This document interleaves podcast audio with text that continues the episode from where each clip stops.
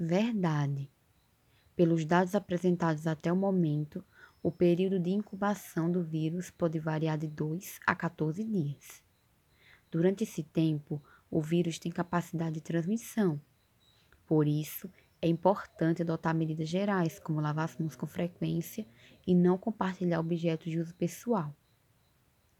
A transmissibilidade dos pacientes infectados por SARS-CoV é em média de sete dias após o início dos sintomas.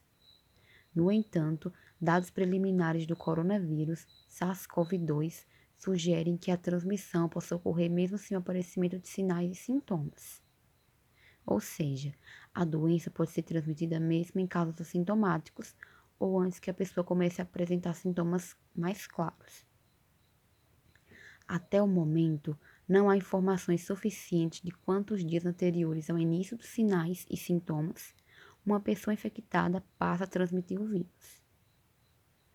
Fonte Fiocruz Brasília, 3 de 2 de 2020.